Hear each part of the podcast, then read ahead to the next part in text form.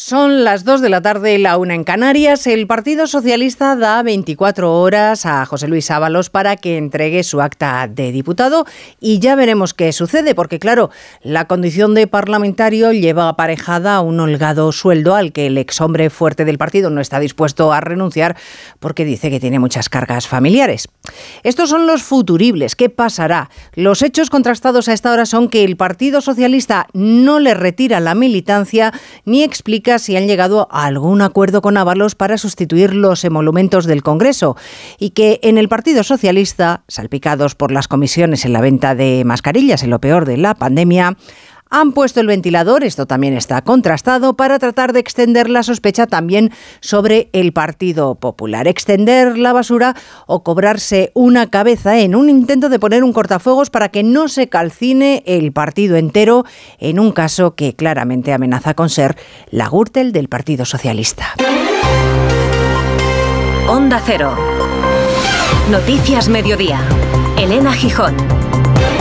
Buenas tardes. Y la portavoz del Partido Socialista, Esther Peña, sabe muy bien que ese fantasma, el de la Gürtel, sobrevuela sobre ellos, así que no ha dudado ni un instante en recurrir a aquella circunstancia, a aquella operación, para decir que no, que este no es el caso del PSOE. Si algo queda por saberse en lo que podamos ayudar, las puertas de esta sede pagada con el sudor y cuotas de cientos de miles de afiliados estarán abiertas de par en par. Como podrán ustedes mismos comprobar en este momento, aquí no se escuchan ruidos de martillazos a ordenadores portátiles ni destrucciones de discos duros. Para a continuación anunciar que la Comisión Ejecutiva Federal ha decidido solicitar a Ábalos su acta de diputado y que van a proponer una comisión de investigación en el Congreso que debe asustar a todos los partidos menos al Partido Socialista que está muy tranquilo.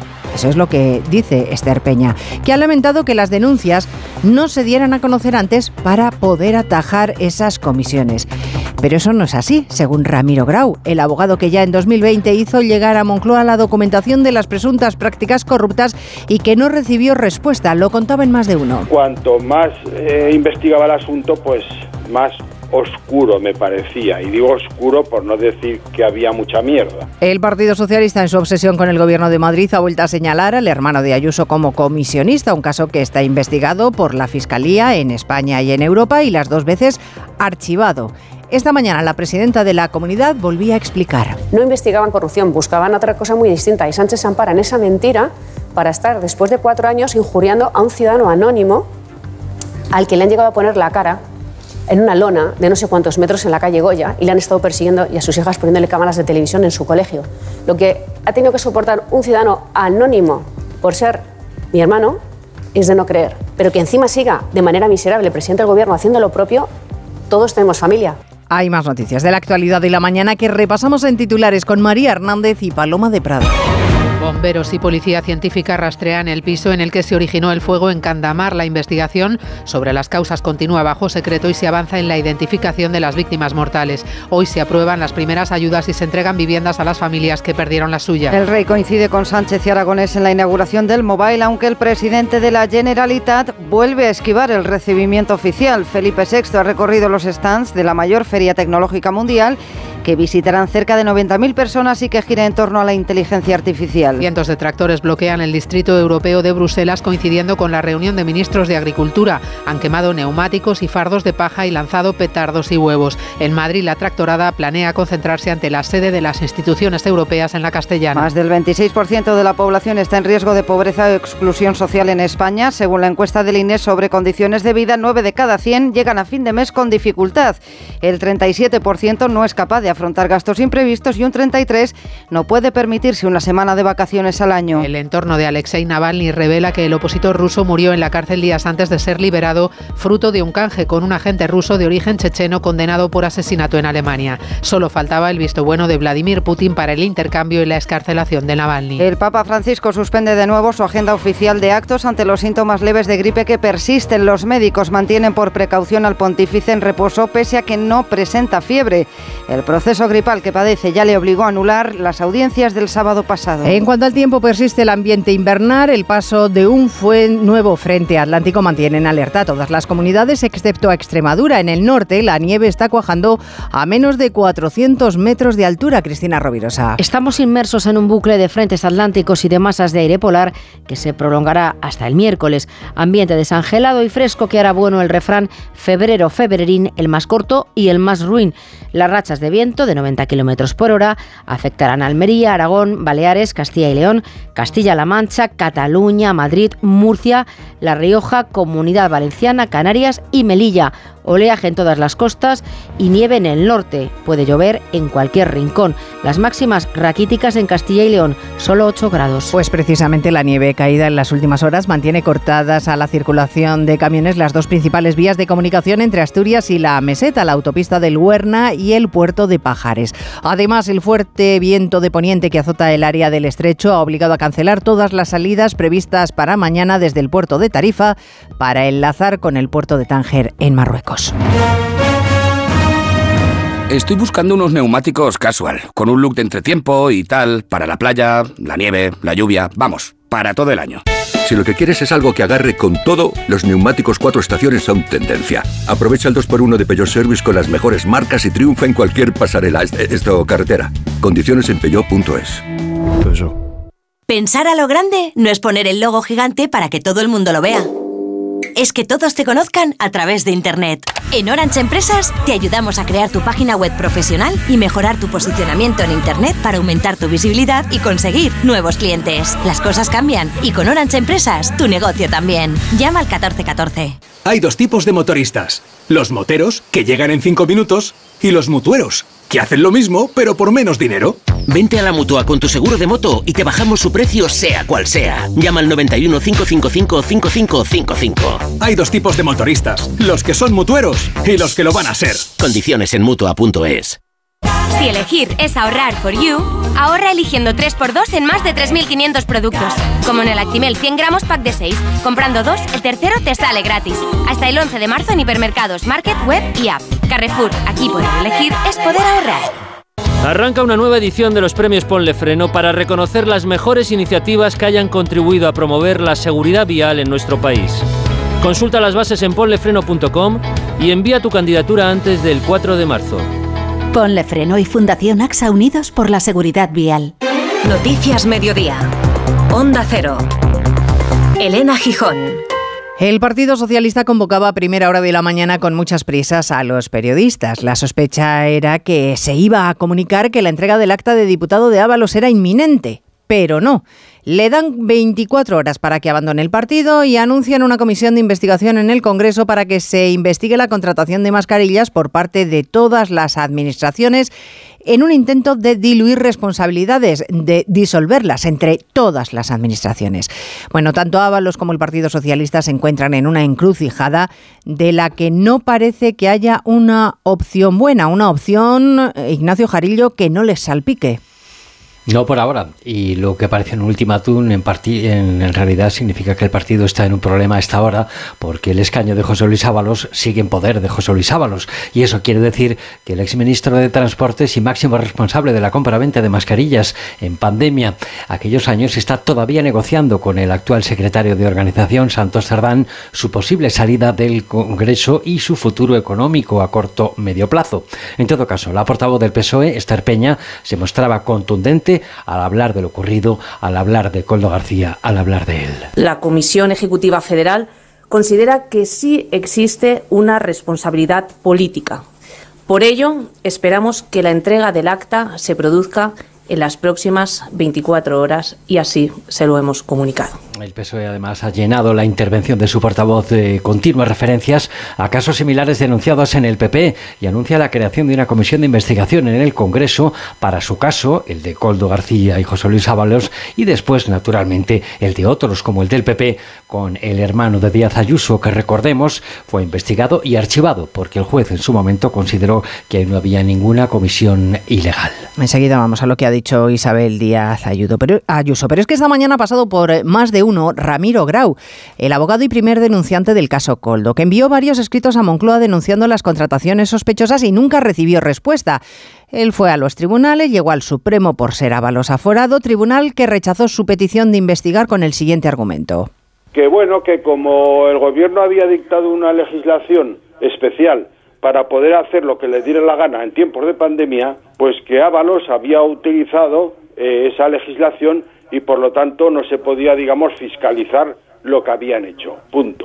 Una argumentación jurídica que a él le pareció poco sólida, como tampoco comprendió por qué el Supremo no actuó de oficio y envió a los tribunales ordinarios la denuncia, puesto que había personas no aforadas que también estaban implicadas. En el auto correspondiente ponían un apartado diciendo que sí que se podía investigar a todos los demás implicados. O sea, reconociendo de alguna forma que podía haber delitos, pero que como no eran aforados, pues eso era problema de un juzgado normal y corriente. El propio eh, Tribunal Supremo lo podía haber enviado a la Audiencia Nacional, a los juzgados de Madrid, eh, a Zaragoza incluso porque era la sede de la empresa, pero no hacen absolutamente nada. Y el asunto ha estado tapado durante todo este tiempo. Ahora el escándalo ha estallado y el Partido Socialista confía en controlar los daños con la dimisión cese o renuncia de Ábalos. Sin embargo, no parece que vaya a ser tan fácil porque la sospecha se extiende, Juan de Dios Colmenero, a ministerios y gobiernos autonómicos. Así es, el temor, la preocupación, el nerviosismo siguen instalados en el Palacio de la Moncloa, en la sede socialista de Ferraz, entre otras cosas, porque no sabemos, reconocían a Onda Cero fuentes socialistas hasta dónde puede llegar este caso. De momento, la estrategia pasa por colocar el cortafuegos en la figura del exministro José Luis Ábalos, intentar agitar el ventilador con una comisión de investigación y que la legislatura continúe agilizando el pacto con para desbloquear la ley de amnistía e intentar cerrar los presupuestos. Este es el plan de Sánchez, pero el caso Coldo, caso Ábalos, acaba de comenzar y afecta a varios ministerios y comunidades autónomas que contrataron con la empresa Soluciones de Gestión. De hecho, en la querella de la Fiscalía se vincula a dos altos cargos actuales del ministro Óscar Puente, con el clan de Coldo, en concreto Jesús Manuel Gómez García, subsecretario de Transportes, y Vicente Calzado Tellez, director general de Enfesa, sociedad mercantil vinculada a DIF. Pues con todos estos datos pueden suceder dos cosas, que Ábalos no presente la dimisión y el miércoles le veamos sentado como presidente de la Comisión de Interior en el Congreso. Por cierto, el primer punto del orden del día es hablar de corrupción, qué cosas tiene la casualidad, o bien renunciar en cuyo caso corre la lista y entraría como diputada en el Congreso María González, alcaldesa de Llaurí, condenada al pago de una multa de 900 euros y ocho meses sin carné por conducir ebria. Hay veces que los astros se alinean en tu contra. Esta mañana se ha reunido el comité de dirección del Partido Popular. Borja Semper dice que ellos lo que quieren son explicaciones y transparencia porque llevan años aguantando un mensaje bueno, de pancarta pancartero, hablando de transparencia. Se pregunta dónde está la investigación que ha hecho el Partido Socialista, dónde las explicaciones de todos los que han sido citados, las del afectado Ábalos o incluso de Moncloa o de Ferraz porque por allí se paseaba Coldo García con total tranquilidad. Y añade Semper, Génova, José Ramón Arias, que hay muchas dudas razonables como si Ábalos fue cesado porque ya hace tres años lo sabía todo. Y es que dicen en Génova que el cortafuegos Ábalos es muy débil porque hay varios ministerios afectados por la trama, la propia presidenta del Congreso y un presidente del gobierno que hoy sabemos estaba informado por un particular. El portavoz del partido, Borjan Semper, considera que el todavía diputado es la primera ficha, pero no será la última. Yo sí quiero aprovechar aquí para pedirle al señor Ábalos que tire de la manta. Y pedirle al señor Ábalos que cuente todo. Porque le van a dejar tirado que tire de la manta el señor Ábalos, si le vale como recomendación. Los populares han registrado su propia comisión de investigación sobre este asunto en el Senado, en el que no descartan pedir la comparecencia del propio presidente del Gobierno, pero no se fían de la que quiere crear el peso en el Congreso cuando la propia presidenta de la Cámara está afectada. Bueno, la presidenta de la Comunidad de Madrid, como les decía Isabel Díaz Ayuso, se revolvía sobre el hecho de que vuelvan a nombrar a su hermano, un ciudadano particular, que según ella está soportando todo tipo de ataques injustificados. Se preguntaba si también ahora el Partido Popular va a dejar caer, el PNV va a dejar caer algo gobierno, como hizo cuando se conoció la sentencia de la Gürtel y se condenó al Partido Popular con 200.000 euros. Al tiempo que anunciaba en espejo público de Antena 3 que van a sacar un documento con los 100 escándalos. Onda Cero Madrid, Oscar Plaza, que el Partido Socialista habría cometido en 100 días. 100 escándalos en 100 días de gobierno. El primero de la lista es la amnistía pactada con Puigdemont, pero no faltan ni el caso Ábalos, ni el de Tito Berni, ni las críticas al juez García Castellón, ni la reunión secreta con Puigdemont en Ginebra, ni tampoco la cesión a Bildu de la alcaldía de Pamplona. Recuerda el documento El plante de los socios de gobierno, la princesa Leonor, el día que juró la Constitución, menciona incluso las protestas agrarias e incluye la felicitación de Hamas a España por las críticas a Israel. Tan tan segura está Ayuso de esos 100 argumentos que le ha pedido a Susana Griso que eligiera cualquier número al azar. 55. 55. La Junta de Fiscales del Supremo avala por una gran mayoría abrir una, casa, a una causa a Puigdemont, socio de Sánchez y su gobierno, por terrorismo. Solo el 55, en cualquier país democrático, haría caer a ese gobierno. Pero así hasta 100. La presidenta de la Comunidad de Madrid ha revelado además en esa entrevista en Antena 3 que tras la catástrofe de Valencia, su gobierno regional va a pedir al Ministerio de Vivienda que se revise el Código Técnico de la Edificación, que data del año 2006. Pues un instante y hablamos precisamente de los afectados por ese incendio y cómo los supervivientes van a empezar a ser reubicados. Noticias Mediodía. Recta final de las rebajas del hogar del corte inglés. Ahora con hasta un 60% de descuento en una selección de ropa de cama o baño, así como también en artículos de menaje de mesa y decoración. Y todo de la marca El corte inglés. Hasta el 29 de febrero, últimos días de las rebajas del hogar. En tienda web y app. El corte inglés. La palabra ladrón puede significar dos cosas. Clavija donde poder conectar tu coche eléctrico o persona que roba el cable de tu coche eléctrico. Ahora el seguro de coche eléctrico e híbrido enchufable de línea directa también significa dos cosas. Que además de ahorrarte una pasta, también te cubre el cable de recarga en caso de robo. Cámbiate y te bajamos el precio de tu seguro de coche sí o sí. Ven directo a lineadirecta.com o llama al 917-700-700. El valor de ser directo. Consulta condiciones. En Lowy somos más cañeros que nunca, porque te traemos nuestra mejor ofertaza. Fibra y móvil 5G por solo 29,95, precio definitivo. Si quieres ahorrar, corre a lowy.es o llama al 1456. 29. Tus nuevas gafas graduadas de Sol Optical. Estrena gafas por solo 29 euros. Infórmate en soloptical.com.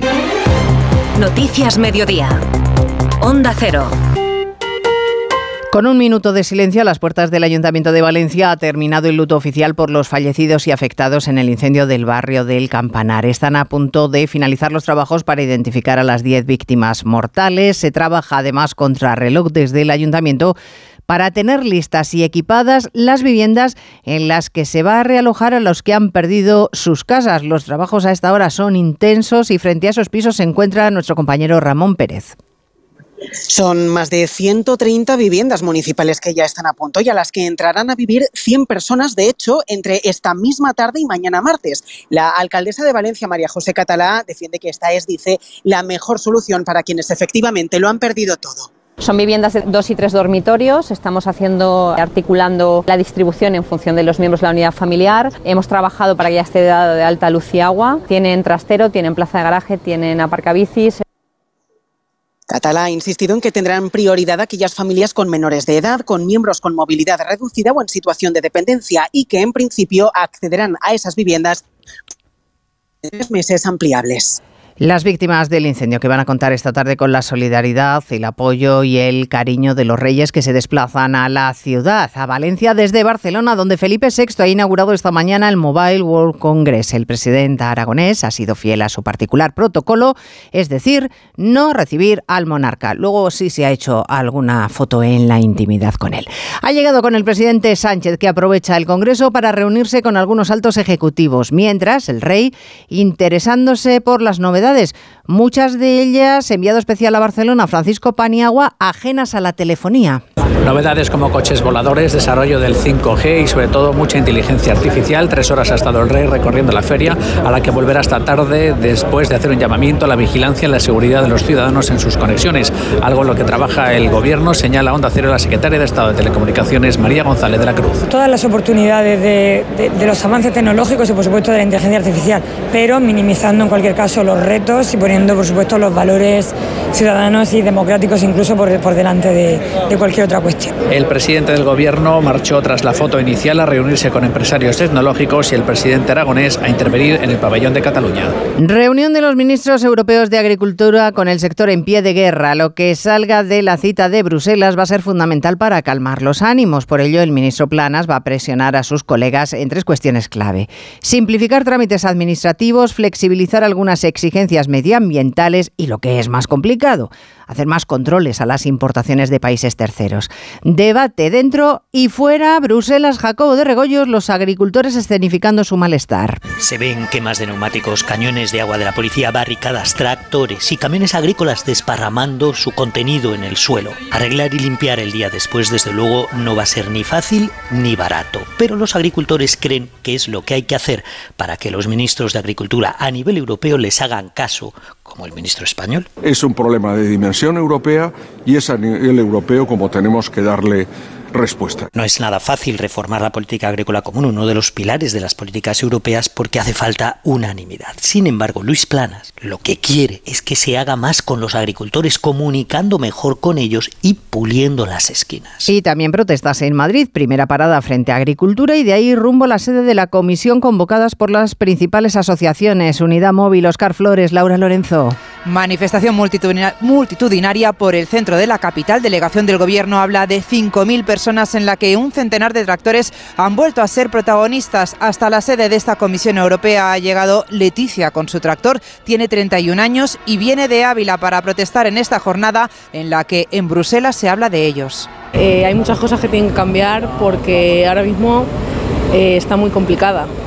O sea, por el tema de lo que estamos diciendo, de la Agenda 2030, el tema de los fitosanitarios, luego el tema de las eh, importaciones, eh, está la cosa muy complicada. Los últimos tractores enfilan ya el paseo de Recoletos cuando se cumple una, la tercera semana de protestas del sector ganadero y agricultor. Hay otro sector en el que reina el malestar, el de los trabajadores de la banca. 150.000 empleados que hoy están llamados a una protesta en todo el país en demanda de mejoras salariales. Y mientras tanto sube la pobreza en España, cinco décimas en un año, según la encuesta de condiciones de vida 2023. Empeora la situación, es decir, todavía son más pobres los más vulnerables. Han aumentado hasta el 9% las personas en situación de carencia material severa. Y este es un porcentaje similar eh, que se ve, Jessica de Jesús, entre los que llegan a fin de mes con mucha dificultad, es decir, un 9%. Un 9,3%, como decías, de los españoles llegó a fin de mes con mucha dificultad en 2023 y más del 37% no tuvo capacidad para gastos imprevistos, a pesar de que, como confirma la estadística, el ingreso medio por persona incrementara más de un 8% el año pasado. Thomas Ubrich es sociólogo del equipo de estudios de Cáritas Española. Este empeoramiento se debe a los gastos que tienen que afrontar las familias. Por supuesto, los alimentos, los precios que aumentan, pero sobre todo, todos los relacionados con la vivienda el acceso y mantenimiento a la misma. Aumenta sobre todo la pobreza infantil. Más de un tercio de los niños y niñas en nuestro país se encuentra en esta situación.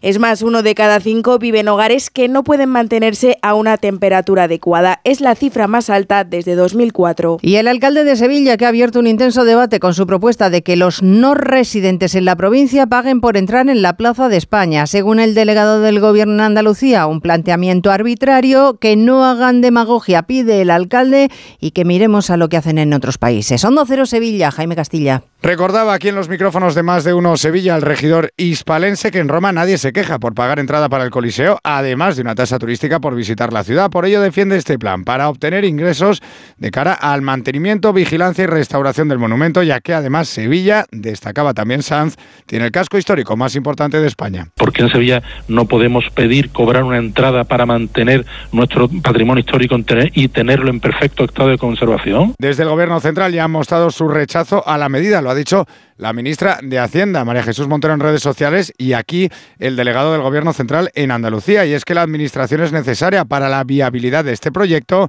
ya que es la propietaria de los edificios de la plaza. Noticias Mediodía. Vodafone te trae Dazón con Fórmula 1, MotoGP y otras competiciones. Llama al 1444 y llévate por solo 40 euros fibra móvil y televisión con el primer mes de Dazón Esencial de regalo. Llama ya al 1444. Vodafone. Descubre los diseños exclusivos y los productos innovadores de las tiendas porcelanosa. Piezas de gran formato, griferías con sistemas de ahorro, cocinas de inducción invisibles. La casa de tus sueños está en porcelanosa. Y ahora, del 1 al 16 de marzo, aprovecha los días porcelanosa con descuentos muy especiales. Porcelanosa. El mejor estreno de ficción en dos años.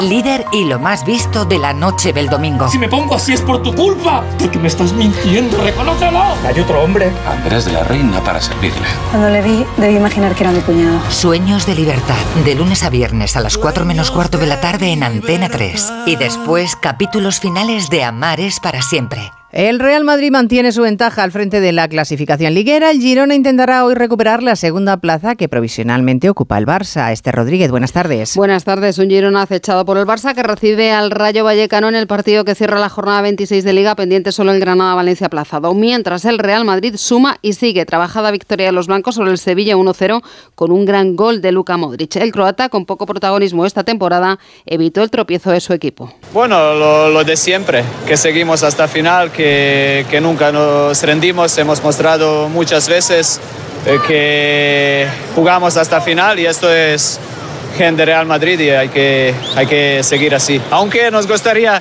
arreglarlo antes, pero bueno.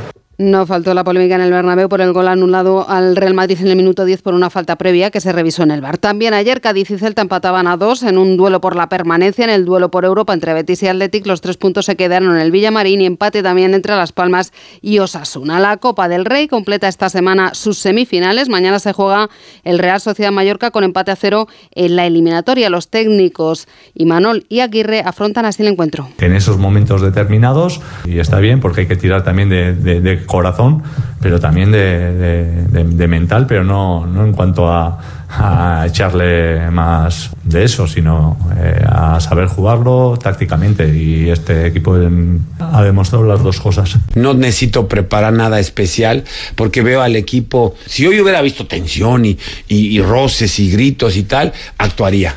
Pero los veo tan tranquilos, tan, tan relajados que que me, yo también estoy. Los veo así, no voy a tocar nada. Gil Manzano dirigirá este Real Sociedad Mallorca. Martínez Munuera pitará el Atlético Atlético del jueves. Llega el conjunto vasco con ventaja en la eliminatoria tras su victoria por la mínima en el Metropolitano. Valverde no podrá contar con Yuri Berchiche por lesión muscular. E inesperada derrota de la selección española de baloncesto ante Bélgica 58-53 y segunda consecutiva en el inicio del camino hacia el Eurobásquet de 2025. No hay margen de error en la ventana de noviembre, pero el seleccionador Sergio Scariolo recuerda que esta es una selección en transición. Todos somos conscientes de nuestro, de, nuestro momento histórico transicional y todo tenemos que comprometernos a buscar eh, todos los recursos posibles para eh, mantener lo más arriba posible nuestra competitividad, incluso en un momento evidentemente transicional. Ricky Rubio, que terminó con una sobrecarga del partido, acaba de ser presentado como nuevo jugador del Barcelona. El de Masnau ha vuelto a las pistas tras un largo periodo que él ha definido de oscuridad. Y en la Real Casa de Correos se han dado a conocer los finalistas de los premios Laureos del Deporte, que se entregarán también en Madrid el próximo 22 de noviembre. Entre los candidatos en las distintas categorías, la selección femenina de fútbol. Si estás de fin de semana en un balneario pero no consigues relajarte porque estás pensando si van a entrar en tu casa, te interesa el seguro de hogar de línea directa, que es tan completo que además de ahorrarte una pasta, incluye cobertura por ocupación ilegal y se encarga de todo lo importante en caso de que ocupen tu vivienda, para que siempre estés tranquilo. Cámbiate y te bajamos el precio de tu seguro de hogar, sí o sí. Ven directo a lineadirecta.com o llama al 917-700-700. El valor de ser directo. El ser humano ha desarrollado la inteligencia artificial, pero sacar las legumbres cocidas del tarro nos sigue. Hasta ahora, con el nuevo tarro ancho de Legumbres Luengo todo es más fácil. Salen intactas muy rápido y con su sabor único. Legumbres Luengo, la nueva pasta. Dime, Pilar. Oye, ¿sabes que Yastel me ha vuelto a mejorar la tarifa? Ya, y por el mismo precio que sí. ¿Y sin pedirlo? Claro, es que esto te hace mejoras así porque sí. ¿Y qué va a ser lo próximo? ¿Que me cambien a mi marido por Jesús Vázquez? Cualquier cosa. Seamos sinceros, a todos nos gusta mejorar. Por eso en Yastel volvemos a mejorar las tarifas por el mismo precio. Llama al 1510.